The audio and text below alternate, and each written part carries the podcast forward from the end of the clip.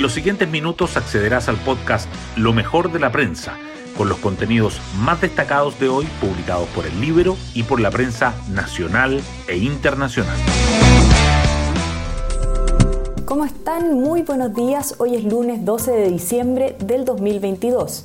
Soy Pía Orellana y este es el podcast Lo mejor de la prensa producido por el Libro. Comienza una nueva semana y las fuerzas políticas no quieren reeditar el fracaso de los siete días previos y ahora sí lograr concretar el acuerdo que posibilite un nuevo proceso constituyente. La alianza de gobierno insiste en que el órgano que redacte el texto sea 100% electo, mientras Chile Vamos continúa firme en que debe ser una instancia híbrida. El resultado de la última encuesta CADEM les ofrece un argumento a favor.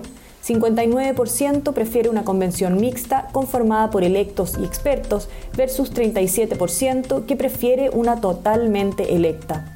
Quedan tres semanas para que termine el año y el tiempo apremia si se quiere cumplir con los plazos recomendados por el CERVEL. La temperatura sube en lo político y en lo meteorológico, pues la ola de calor en Santiago llega ya a su décimo día. Las portadas del día. Ya lo decíamos, los partidos políticos reanudan hoy las negociaciones respecto a un acuerdo constitucional sin nuevas propuestas. Apruebo Dignidad, Socialismo Democrático, Chile Vamos, la DC, Demócratas y Amarillos se reunirán desde las 9 en un nuevo intento por destrabar un acuerdo tras 97 días de negociaciones. Amarillos defiende su rol y descarta una postura intransigente el Mercurio destaca que el 74% de las personas afirman que aumentó su gasto en salud, la cifra más alta en 12 años. La tercera, en tanto, resalta que las altas temperaturas marcan el diciembre más caluroso de los últimos 70 años en la región metropolitana. Diario Financiero subraya la firma China BID.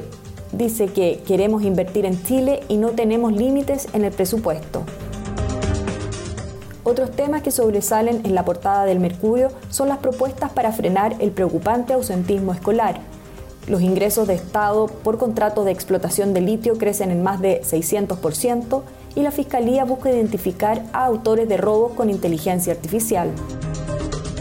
La tercera, por su parte, remarca que los empleos se recuperan levemente, aunque ofertas laborales caen más de un tercio, y que Dina Boluarte vive sus primeras protestas en la presidencia de Perú.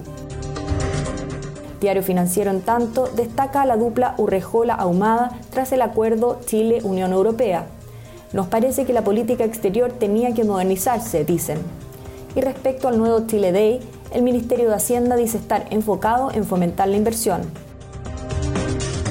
El líder, por último, informa que la alcaldesa de Santiago, Iracy Hasler, designó rectora del Liceo de Aplicación a una docente que fue sumariada por usar textos con inducción política. Hoy destacamos de la prensa. La Corte Suprema cambió de criterio frente a las tomas de terreno. Si hace algunos meses ordenaba coordinación de las autoridades para darle una solución a los ocupantes, ahora ordenó el desalojo, entregando mayor protección al derecho de propiedad, ordenando el abandono del lugar.